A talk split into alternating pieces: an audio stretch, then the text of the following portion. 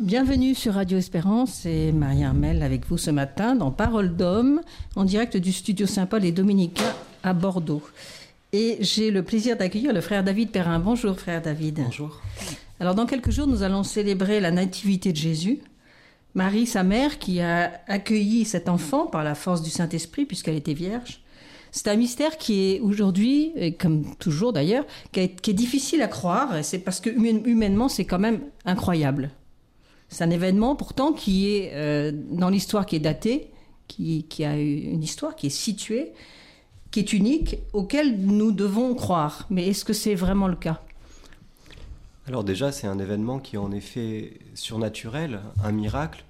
Comment une femme vierge peut enfanter et deuxièmement, enfanter un fils qui est pleinement homme et pleinement Dieu. Nous sommes en effet au cœur même de la foi avec un, une double, un double article de foi. Le premier portant sur euh, la virginité de Marie et euh, le second, plus important, portant sur l'incarnation, le fait que Dieu, par amour, se soit fait tout petit, l'un de nous, pour nous sauver. Alors cette incarnation, euh, on a du mal à, imaginer, euh, comme je le disais tout à l'heure, que bon, pour humainement parlant, c'est très compliqué d'imaginer ce qui a pu se passer. Et pourtant, dans les Écritures, on a une généalogie de Jésus, ce qui prouve bien quand même qu'il y a aussi quelque chose d'humain de, qui se transmet. Alors cette question des généalogies est très importante. Quand on entend généralement euh, au cours des différentes messes de, Noël, parce que vous savez qu'il y en a plusieurs, il n'y en a pas qu'une, il y a la messe aussi des bergers, la messe de l'aurore, il y a la lecture euh, dans certaines traditions des généalogies, eh bien ces lectures sont, souvent un petit peu passées sous silence, alors qu'elles sont des éléments extrêmement importants des évangiles, notamment chez Matthieu et chez, Luc. Euh, Matthieu commence l'évangile par la généalogie du Christ. Pourquoi? Pour manifester l'enracinement du Fils de Dieu dans une certaine lignée humaine. Insister sur l'origine aussi, les origines humaines du Christ. C'est quelque chose que nous avons peut-être tendance à oublier, mais le Christ s'est inséré à l'intérieur d'un peuple, d'une race, le peuple juif, le, le peuple élu, et c'est cette ascendance humaine que euh, les évangélistes veulent souligner. Pourquoi? Parce que il y a eu toujours dans, euh, à l'intérieur de, l'Église un risque d'erreur portant sur justement cette humanité du Christ. Euh, en voulant trop insister sur la divinité, on peut arriver à nier l'humanité. Et vous savez qu'il y a aussi d'autres erreurs qui vont dans le sens extrêmement euh, opposé, inverse, qui est à trop insister sur l'humanité, nous pouvons oublier donc la divinité. Et tout l'effort théologique de l'Église a été de tenir la pleine humanité et la pleine divinité. Alors dans les textes, euh, dans les textes anciens, euh, est-ce que cette, euh, cette humanité est plus importante? Est-ce que l'accent est plus mis sur l'humanité du Christ, justement, avec sa généalogie, euh, toutes les, tous ses ascendants, si vous voulez? Est-ce que ça, c'était plus important que son côté divin? Alors c'est là où nous avons justement cette complémentarité euh, magnifique des évangiles. Euh, Matthieu et Luc insistent sur les ascendances euh, humaines, sur l'enfance, et Saint Jean insiste sur l'origine divine, la filiation divine, qui est bien sûr euh, la, plus importante, puisque c'est la personne de Jésus, c'est la personne du Fils éternel qui a pris notre humanité. Mais si vous voulez, la, perspective de Saint Jean est plutôt, dirions-nous, descendante. C'est mhm. le Fils de Dieu qui descend dans notre humanité. Et la perspective des évangélistes, euh, comme Matthieu et Luc, est plutôt ascendante à partir de l'homme, de ce que nous voyons dans l'homme Jésus, nous arrivons à comprendre que cet homme est bien le Fils de Dieu. Est-ce qu'on peut dire qu'il y a vraiment égalité entre l'homme, euh, l'humain et, le divin? Dans la personne du Christ Alors, les pères de l'Église ont forgé des termes qu'il est important, je pense, que tout chrétien connaisse et n'ait pas peur d'utiliser, qui nous permettent justement de, comprendre très bien ce, mystère de l'incarnation. Euh, ces termes sont les suivants. Il y a le terme de personne et il y a le terme de nature. Alors, les théologiens disent que Jésus a deux natures, la nature humaine et la nature divine, qui sont unies dans la personne, la personne divine du Fils. Donc le Fils est la personne divine qui est identique à sa nature divine et qui assume une nature humaine. Et donc avec ces termes de personne et de nature, vous avez un peu en condensé le mystère de la foi, à savoir une personne divine en deux natures, humaine et divine. Alors quand on voit la, façon dont ça s'est passé, on se dit, bon voilà, la, Vierge Marie a été choisie, elle a été élue pour recevoir euh, ce, Jésus, ce, divin. Euh, on pourrait se demander aujourd'hui, avec toutes les, avancées de la science et tout ce qu'on arrive à décortiquer, qu'est-ce qui, euh, génétiquement parlant, a pu, a pu se transmettre entre la Vierge et le Christ Où il n'y a rien du tout, c'est juste, elle était juste euh, un, réceptacle en fait. Alors, dans la foi, nous croyons que le Christ a été conçu du Saint-Esprit, qu'il est né de la Vierge Marie donc nous croyons que le Christ, par l'opération du Saint-Esprit, a été formé dans son humanité à partir de la chair de la Vierge Marie. Donc c'est-à-dire que par l'opération du Saint-Esprit, le euh, par l'opération du Saint-Esprit, Dieu a donc formé le corps du Christ à partir de la chair même de Marie. Donc génétiquement, il tient son humanité de la chair sans péché de la Vierge Marie. Et donc, ce qui est très important de, tenir, c'est que le, Saint-Esprit n'est pas le père biologique ou génétique du, du Christ. C'est n'est pas le cas. Comme Joseph n'est pas le père génétique, biologique de, de Jésus, l'Esprit Saint ne l'est pas non plus. L'Esprit Saint a formé à partir de la chair de Marie ce corps mais il n'est pas le Père. C'est quand même un mystère euh, difficile à, à comprendre. Oui, c'est un mystère qui est difficile à comprendre, mais c'est aussi un mystère, cette euh, conception virginale, qui permet justement de mieux comprendre, moi je dirais qui permet de mieux comprendre la filiation divine.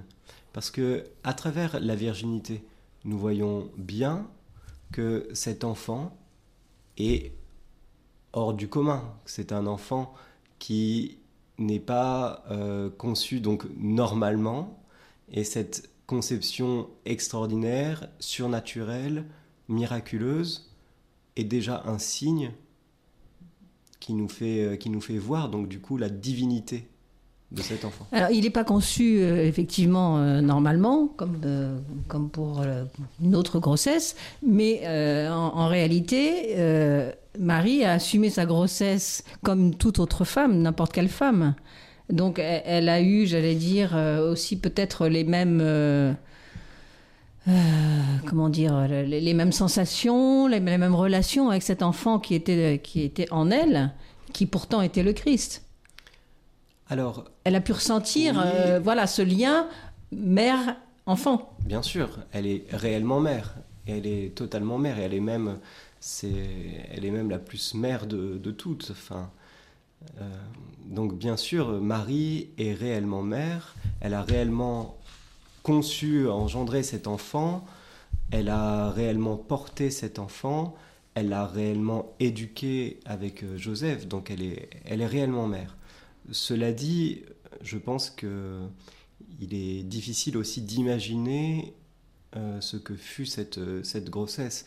N'oublions pas que Marie était, a été épargnée et préservée du péché originel c'est le mystère que nous avons célébré le 8 Mhm. décembre dernier, l'Immaculée Conception. Euh, nous savons aussi que les douleurs et la peine de l'enfantement sont justement des peines euh, dues au péché originel et nous pouvons légitimement penser que Marie a été aussi préservée des peines de ces douleurs de l'enfantement. En tout cas, il y a beaucoup de, de théologiens dans la grande tradition de l'Église qui tiennent euh, cela. Donc c'est pour ça qu'on on ne peut pas non plus faire un absolu, euh, une comparaison euh, parfaite en tout point entre les grossesses que n'importe quelle femme peut, connaître et aussi la grossesse toute particulière de la Vierge Marie. Alors comment se fait-il que la Vierge Marie, qui a été conçue sans péché, justement, euh, pourquoi elle, et pas une autre, une autre juive Pourquoi, pourquoi, le- le- pourquoi Dieu a, a jeté son dévolu, on pourrait dire ça, euh, sur Marie, cette, cette, euh, cette jeune fille, et pas une autre Vous pourrez lui poser la question Ah. Je- on n'est pas dans les, on n'est jamais, on ne peut pas être dans la, dans la tête de Dieu, dans ses pensées les, les plus intimes, parce que cette question de, de l'élection de, Marie relève précisément de- des pensées les plus intimes de Dieu. Euh, Dieu a voulu euh, naître d'une femme, il a voulu que, que Marie soit sa, soit sa mère. Ça fait partie justement du choix le, le plus intime de Dieu. Nous ne pouvons pas savoir réellement euh, pourquoi, le, pourquoi Dieu et comment Dieu a choisi cette femme.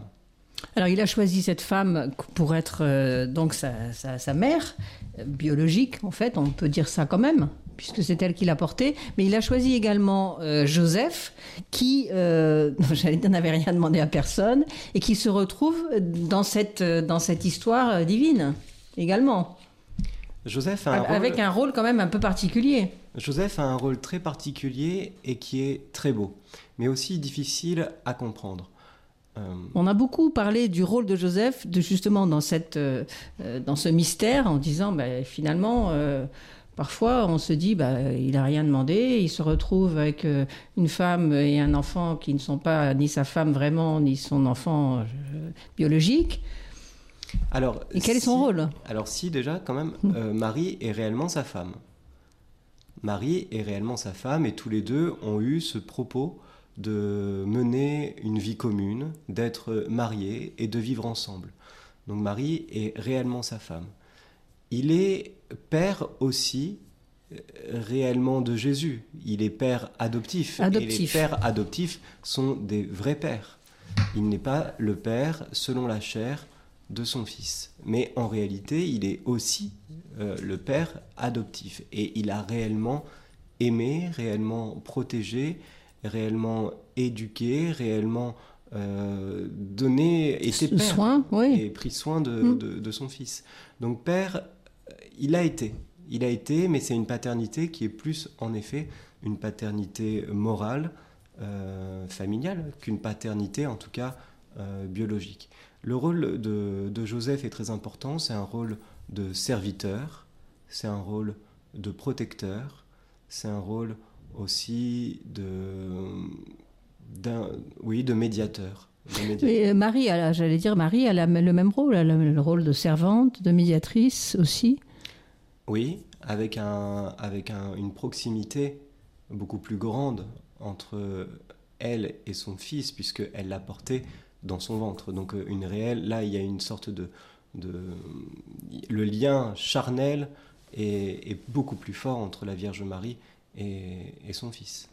Alors, la, la troisième personne euh, de la Trinité, qui, qui est le Saint-Esprit, on n'arrive pas trop à comprendre quel est le rôle du Saint-Esprit. Alors, on voit bien euh, Dieu le Père le, qui s'est incarné, le Fils qui s'est incarné, et euh, l'Esprit Saint, euh, qu'est-ce qu'elle est, quel est son rôle et sa place dans cette Trinité? Alors, l'œuvre de l'incarnation est une œuvre qui est une œuvre commune à toute la Trinité, à toute la Trinité sainte. C'est bien le Père qui envoie le Fils, c'est bien le Fils qui assume la nature humaine, et c'est bien l'Esprit Saint qui, par qui est formée le corps humain du Christ. Donc le Père envoie, le Fils assume et l'Esprit Saint fait concevoir. Donc il était conçu par le Saint-Esprit. Donc c'est vrai ce qu'on on, le dit dans le, dans le credo. On le dit dans le credo. Mhm. On dit dans le credo, donc le Saint-Esprit a, part, a une grande part aussi dans la, dans, la, dans la conception. Dans la conception, même s'il n'est pas, comme je vous l'ai dit, le Père biologique de Jésus. Donc concrètement, euh, il, fait quoi concrètement? Concrètement, à partir donc dans le plus intime de la Vierge Marie, dans son, dans son ventre, il euh, saisit la matière qui est propre, propre à, à, la conception, et à partir de cette chair, à partir de la chair de la Vierge Marie, il conçoit un enfant, il conçoit ce, cette nature humaine que le Fils ensuite euh, assumera. Alors peut-être un mot sur justement cette, cette chair, comme je l'ai dit, c'est une chair qui est une réelle chair humaine, euh, qui est bien sûr, qui n'a pas le, péché originel. Donc une, mhm. euh, Dieu, le, le, Verbe, assume une nature qui est, qui est parfaite, qui est indemne de tout péché euh, originel, mais c'est une réelle chair humaine. Donc ça veut dire que le, le Verbe de Dieu incarné est bien véritablement homme et par Marie. Et par Marie, il se rattache à toute la lignée des patriarches, fils d'Abraham, fils de David, fils d'Adam. Une lignée, oui. Mais c'est par Marie que se, que se fait cette, cette, cette, cet enracinement dans la, dans la, dans la généalogie euh, humaine. Alors pour en rester à l'Esprit Saint, pourquoi euh, Saint Thomas, euh, il refuse de dire que l'Esprit Saint, c'est le Père de Jésus selon la chair? S'il il a participé et si c'est grâce à lui que Marie se retrouve une erreur, ça serait de concevoir l'Esprit Saint comme un donneur, comme un donneur, comme euh, un géniteur, ce qui n'est pas le cas. L'Esprit Saint n'apporte pas, n'apporte pas la semence comme le ferait un père de chair. Il n'est pas un donneur, donc il n'est pas père, il ne communique pas euh, sa ressemblance parce qu'il n'est pas, parce qu'il n'est pas homme. Donc il ne, il ne participe pas, il n'a pas une paternité biologique euh, à l'égard de, Jésus. En revanche, il est un principe, euh, principe actif, principe actif au sens c'est un agent, c'est par lui que est conçue cette, euh, la chair du Christ. Alors on dit, on dit que Jésus est venu pour dans notre humanité pour être comme nous, sauf que lui, euh, il a été conçu sans péché, sans péché original. Alors est-ce que c'est vrai? Est-ce qu'il est vraiment un, de nous, puisqu'il est finalement il est différent? Il est différent, mais pour nous sauver, il fallait bien que l'être qui nous sauve soit un être saint, puisque précisément le problème venait et vient de notre nature humaine corrompue. Donc comment voulez-vous, euh, c'est une question de logique, que quelqu'un qui est, je dirais, entaché par euh, le péché puisse laver, puisse rendre propre une humanité appropriée, s'il n'est pas lui-même pur et saint? Donc il, a euh, embrassé notre nature humaine dans toutes ses composantes excepté, le, péché. Donc ça veut dire que quand il est homme, il est comme nous, il a, il a eu faim, il a eu soif, il a souffert, il a eu de la peine, il a eu des sentiments, il est mort. Bien sûr. Euh, mais tout ça sans péché. Oui. Ce qui montre bien que le péché n'est pas le constitutif de l'humanité. Ce qui montre bien que nous ne sommes pas fait pour le péché. Ce qui montre bien que le péché vient de l'extérieur et est venu corrompre la nature humaine. Notre, le Christ est l'homme parfait, il est réellement homme et tout ce que tout ce que nous avons vécu, tout ce que nous vivons, il le vit, tout ce qui relève réellement de la, nature humaine, à savoir euh, d'avoir, comme vous l'avez dit, une âme, un cœur, des émotions, une sensibilité, d'avoir aussi une chair euh, passible, c'est-à-dire qu'il avec, euh, il a accepté, il a voulu ressentir ce que et vivre ce que les hommes ont vécu, avoir une histoire, apprendre un métier, toute la vie cachée de Nazareth. Le Christ s'est fait l'un de nous et il n'a pas, euh, justement voulu demeurer dans une tour d'ivoire. Il a été humble et épousé. Il a voulu épouser la vie ordinaire de chaque homme. Cependant, il est réellement Dieu aussi, et donc son humanité est sanctifiée, et c'est par lui, euh, par cette humanité sanctifiée, que nous est venu le salut. Alors, ça, à propos de cette, euh, de cette divinité, est-ce qu'il est, euh, on pourrait dire qu'il est Dieu dès sa conception, dès sa, ou dès sa naissance ou dès sa conception? Bien sûr, bien sûr, le Christ est dès le premier instant de sa conception Dieu. Il n'a pas commencé d'être homme, puis ensuite il est devenu Dieu. Non, dès le premier instant de sa conception, le Verbe a assumé cette nature humaine.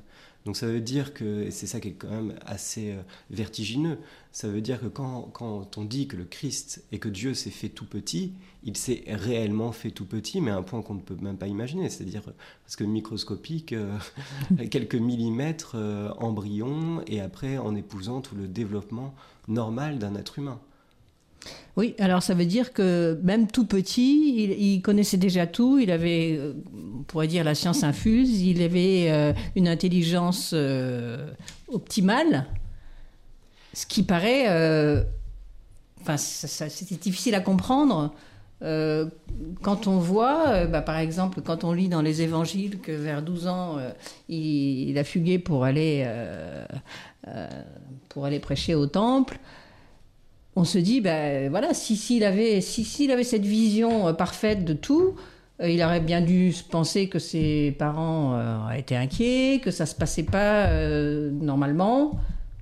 Alors, il faut tenir deux choses, toujours en revenir à l'unique personne divine et ses deux natures, divine et humaine. En tant que Dieu, le Fils, dans son humanité, au plus haut de son âme, jouit de la vision béatifique, du bonheur, du, bonheur qui est la science des bienheureux, évidemment. Et ça, dès le premier instant, au plus haut de son âme.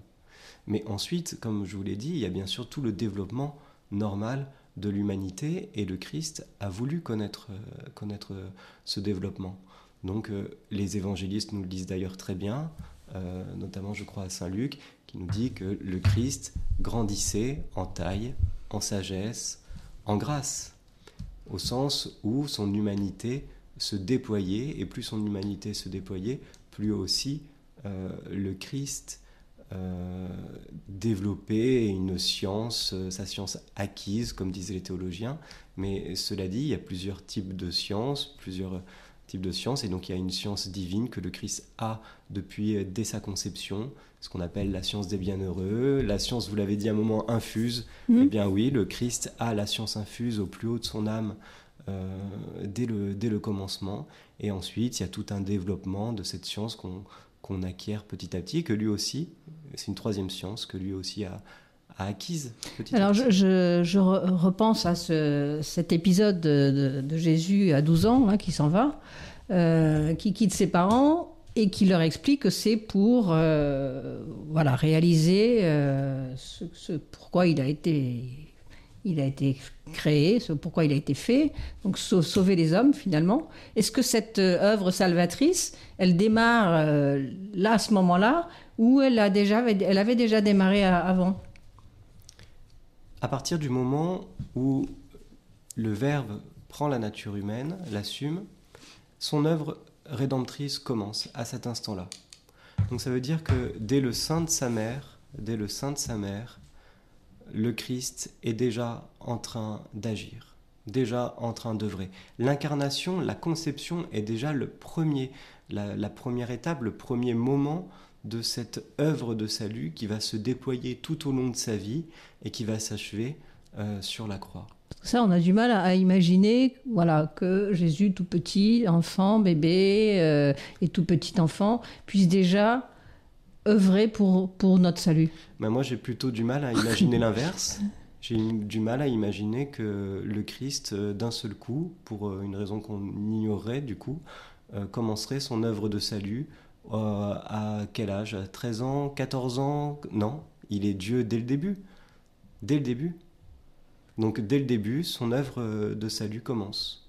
Ça a été une, erreur qui a été faite de manière assez répétée, récurrente, qui était et qui est aujourd'hui beaucoup à la mode de dire que le Christ aurait pris conscience de sa mission au moment, disons, par exemple, de, du baptême, du baptême mhm. dans, dans, le Jourdain, comme si à ce moment-là, il aurait découvert sa divinité.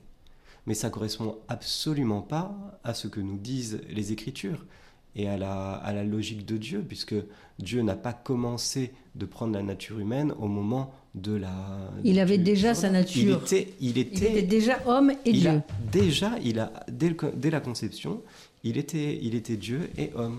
Donc dès la conception, il avait une idée de ça, puisqu'il était lui-même Dieu, euh, de sa, de sa mission. Et dès le début, il a commencé à œuvrer pour notre salut. Alors cette incarnation, c'est devenu un dogme, ça ne l'était pas. Ça n'a pas toujours été. Euh, ça a toujours été la vérité. Euh, L'Église n'avait pas, euh, j'allais dire, officiellement reconnu comme. Ah ça, a pris, ça prend du temps que de manière, de manière je dirais, officielle, de manière officielle, de manière solennelle, de manière publique, de dénoncer cette vérité qui a toujours été tenue et crue et de l'énoncer d'une certaine manière afin que la foi des fidèles ne se perde pas. Mais en effet, il faut attendre le, concile de, Nicée en 325, euh, après bien sûr Jésus-Christ, pour, euh, pour avoir cette définition claire du Fils qui n'est pas du Fils euh, du, du Verbe incarné et du Fils qui n'est pas inférieur au Père mais qui est égal en dignité au Père. Merci beaucoup, frère David. En tout cas, on aura la joie de vous entendre certainement une prochaine fois sur nos ondes de Radio Espérance.